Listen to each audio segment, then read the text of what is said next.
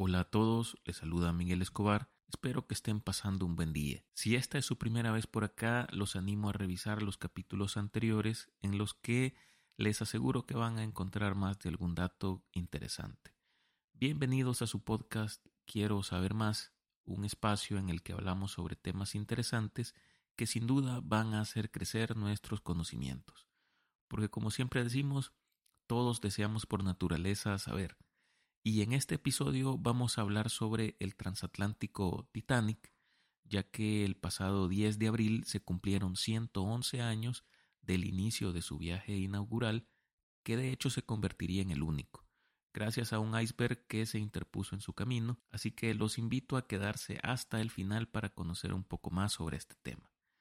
El Titanic fue un transatlántico de la clase Olympic construido entre 1909 a 1912 en Belfast, Irlanda del Norte. Era propiedad de la compañía White Star Line y en 1907 los dirigentes de esta empresa decidieron construir tres barcos transatlánticos para competir con la compañía Cunard Line, que tenía entre su flota dos buques que no solo eran los más lujosos de la época, sino también los más grandes y los más rápidos. Hablamos del Lusitania y el Mauretania. En cuanto al nombre que fue elegido, se le bautizó como Titanic en referencia a la raza de la mitología griega de los titanes. Fue el barco más grande y lujoso de su época y se consideraba un símbolo de la ingeniería y el progreso de la humanidad.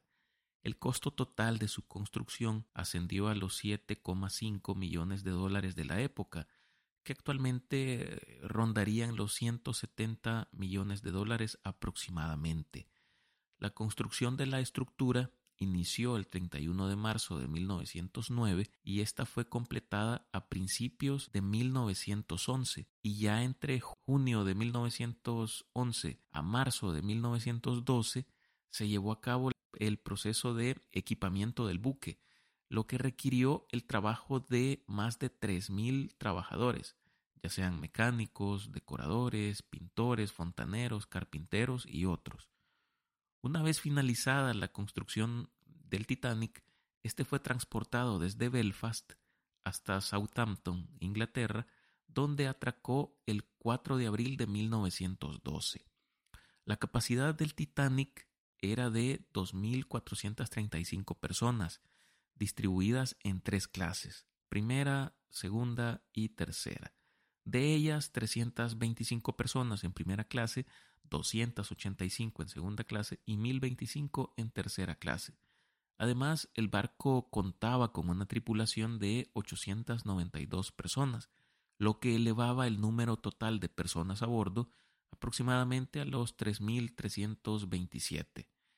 El Titanic estaba equipado con lujosas instalaciones y servicios para los pasajeros, como por ejemplo piscinas, gimnasio, restaurante, bibliotecas, entre otros. Con lo que no contaba el barco era con botes salvavidas suficientes para evacuación de los pasajeros o tripulantes ante una eventual tragedia. Y vaya que les iban a hacer falta.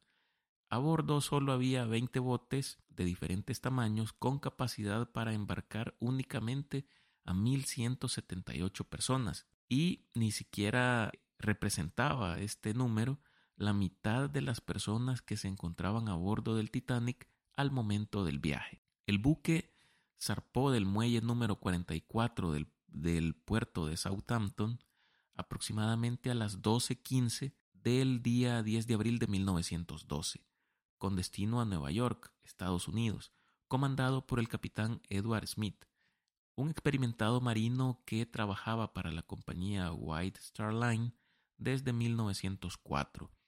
A bordo había más de 2.200 personas entre pasajeros y tripulantes, y ya desde el momento en que zarpó se presentaron problemas para el barco, pues estuvo a punto de colisionar con el SS Nueva York, que se encontraba atracado en el mismo puerto pero en el muelle número 38. Sin embargo, esta colisión fue evitada gracias a la intervención de los lanchones remolcadores que escoltaban al Titanic durante su proceso de partida. El barco hizo algunas escalas dentro de su recorrido, primero atracó en la ciudad de Cherburgo, en Francia, donde arribó sobre las 18.30 horas del mismo día 10 de abril de 1912 y sobre las 20 horas con 10 minutos prosiguió con su camino rumbo hacia el puerto de Cobb, en Irlanda, a donde arribó aproximadamente a las 11.30 horas del día 11 de abril de 1912 y desde ahí zarpó a las 16 horas con 30 minutos aproximadamente y ambas paradas fueron realizadas para recoger más pasajeros y carga.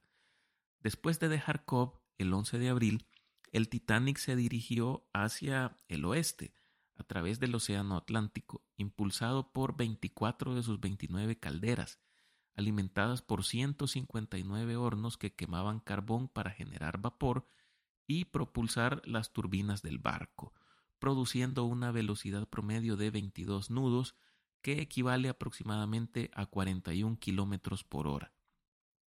El día 13 de abril de 1912, en el puente de mando del Titanic, se recibieron informes de avistamiento de bloques de hielo en la ruta trazada.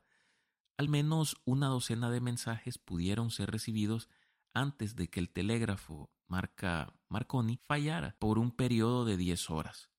Restablecida la comunicación en la cabina de radio, los telegrafistas empezaron a recibir avisos de peligro de iceberg, los cuales fueron ignorados o no tomados muy en cuenta por los oficiales. Ya en fecha 14 de abril se recibieron nuevas advertencias de avistamiento de iceberg y el primer aviso fue recibido a las 9 horas de ese día, 14 de abril, de parte del barco Caronia. Mencionaba que había visto un gran número de iceberg en la zona de navegación del Titanic. El segundo aviso fue recibido a eso de las 13 horas del mismo día de parte del barco Baltic, que informó de la presencia de varios icebergs en la misma zona. Estos avisos fueron entregados al capitán del Titanic, Edward Smith, y a otros oficiales del barco, quienes tomaron medidas para evitar estos trozos de hielo. El capitán ordenó trazar un rumbo más al sur, antes de virar hacia el oeste con el fin de sortear los sectores de los icebergs pero mantuvo la velocidad del barco y se ordenó a los vigías en el puente que estuvieran atentos para detectar cualquier peligro. Esta misma fecha, 14 de abril de 1912, aproximadamente a las 11 horas con 40 minutos de la noche, el Titanic chocó con un iceberg en el Atlántico Norte a unos 600 kilómetros de la isla canadiense de Terranova. El impacto provocó una serie de agujeros en el casco del barco lo que hizo que el agua se filtrara rápidamente. A eso de las cero horas con cinco minutos del día 15 de abril de 1912 se inició la preparación de los botes salvavidas y se emitieron las correspondientes señales de auxilio, a la que únicamente respondió el barco llamado Carpatia, respondiendo que de hecho acudirían al rescate, pero debido a la distancia a la que se encontraban, tardarían un aproximado de cuatro horas en llegar a la ubicación del Titanic. Durante dos horas y media, el barco se fue hundiendo gradualmente por su sección de proa mientras la popa se levantaba, y en este tiempo varios cientos de pasajeros y tripulantes fueron evacuados en los botes salvavidas, de los cuales casi ninguno fue ocupado hasta su máxima capacidad.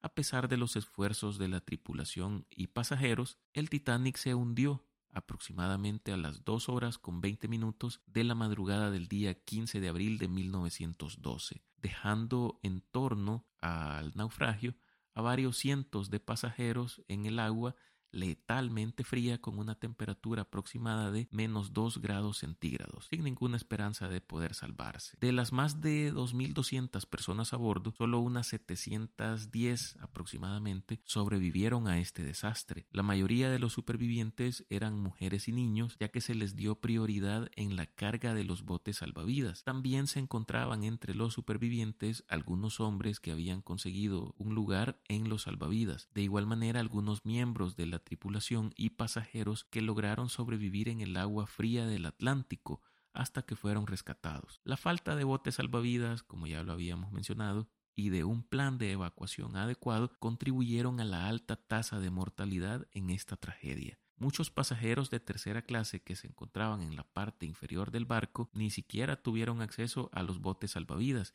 y perdieron la vida en el hundimiento. La White Star Line, compañía propietaria de, este buque, alquiló cuatro barcos para recuperar los cuerpos del desastre.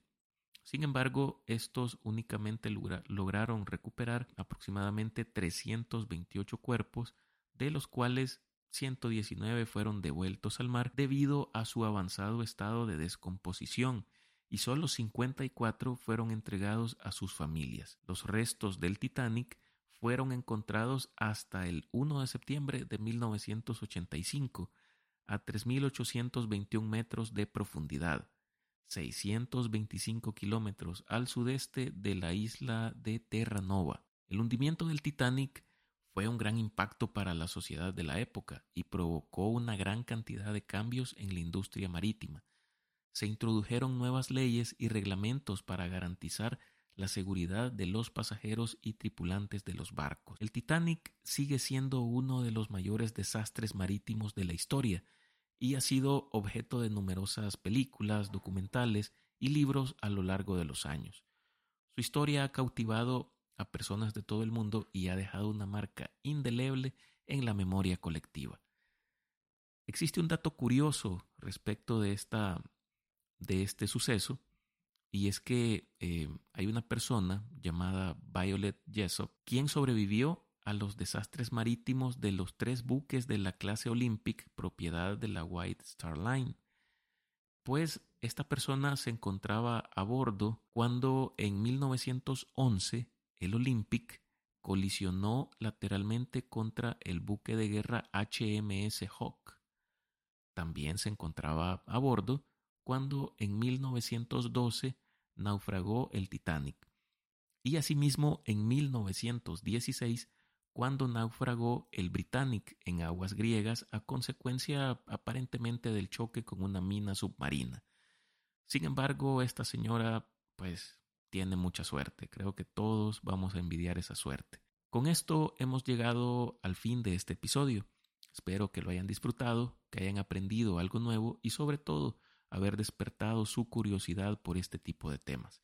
Si es así, los animo a revisar los capítulos anteriores, si no lo han hecho, suscribirse, recomendar y calificar este podcast en su plataforma preferida. Nos escuchamos en la próxima para conocer un poco más sobre un nuevo tema. Saludos y hasta pronto.